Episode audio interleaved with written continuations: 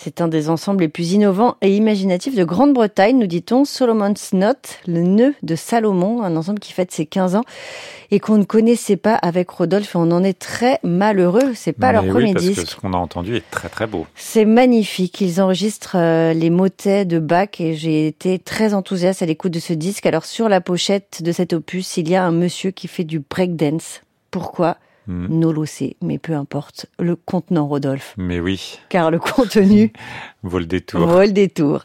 Les motets de Bach, euh, vous connaissez mon amour pour ces pièces. Entre ces motets, ils ont intégré des pièces du grand cousin de Jean-Sébastien, dont on parlait hier, Johann Christophe, le cousin de son père.